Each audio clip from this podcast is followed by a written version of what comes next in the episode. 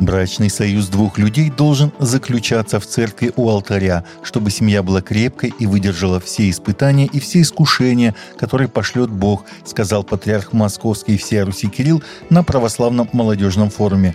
Общемосковский православный молодежный форум проходит в зале церковных соборов храма Христа Спасителя в праздник Сретения Господня – Обращаясь к молодежи, в своем приветственном слое патриарх Кирилл напомнил, что 2024 год объявлен в России годом семьи.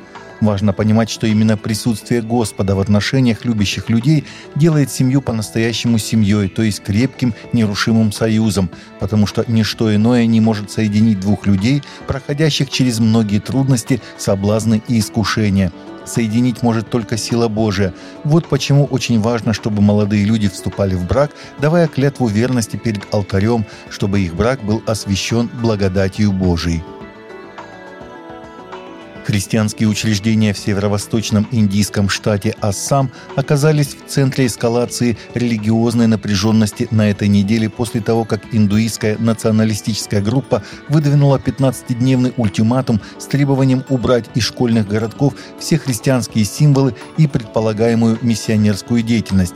Жесткие директивы были выдвинуты Кутумба Суракща Паришат, Советом по безопасности семьи, индуистской организацией, действующей в Ассаме. В частности, индуистская группа призвала к уничтожению всех икон, изображений Иисуса Христа и Девы Марии на территории школ наряду с демонтажом церковных сооружений, расположенных на территории школ. В дополнение к своим директивам организация также настояла на том, чтобы школьный персонал, включая священников, монахинь и братьев, перестал носить религиозную одежду, такую как риасы, которых они обвиняли в пропаганде христианства.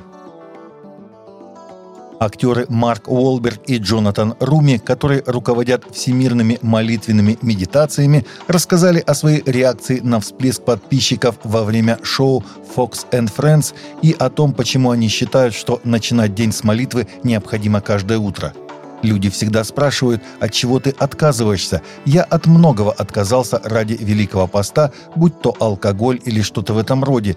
Мило, но для меня это действительно попытка сделать большее, попытка быть лучше, попытка вырасти как личность, как слуга, Бог, Отец, Муж в качестве примера и используя весь тот реальный жизненный опыт, который у меня есть, сказал Уолберг Эйнсли Эрхард в среду.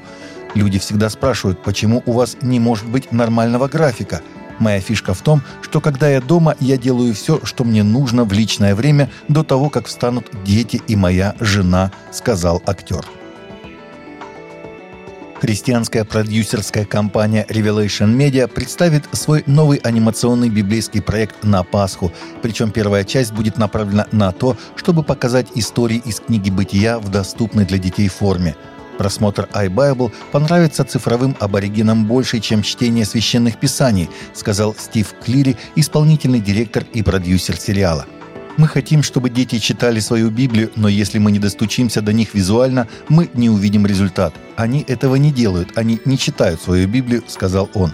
Он считает, что недостаточная концентрация внимания и растущее отвращение к чтению не позволяют детям заинтересоваться Библией. Церкви, по словам Клири, опаздывают на вечеринку, когда речь заходит о поиске творческих способов заинтересовать детей, подкованных в интернете библейскими текстами.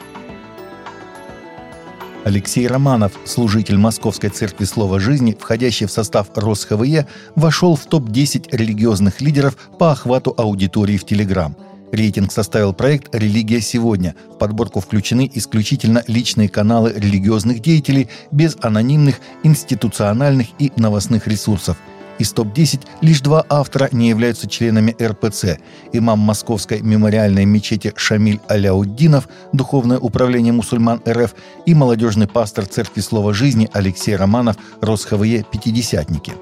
Так пятерку лидеров по числу охвата аудитории занимают священники РПЦ. На седьмом месте официальный спикер церкви без священного сана, в то время как представители епископата занимают замыкающие восьмые и десятые позиции. Пастор Романов, хотя и является известным проповедником, также не занимает руководящую позицию в РосХВЕ. Таковы наши новости на сегодня. Новости взяты из открытых источников. Всегда молитесь о полученной информации и молитесь о страждущих.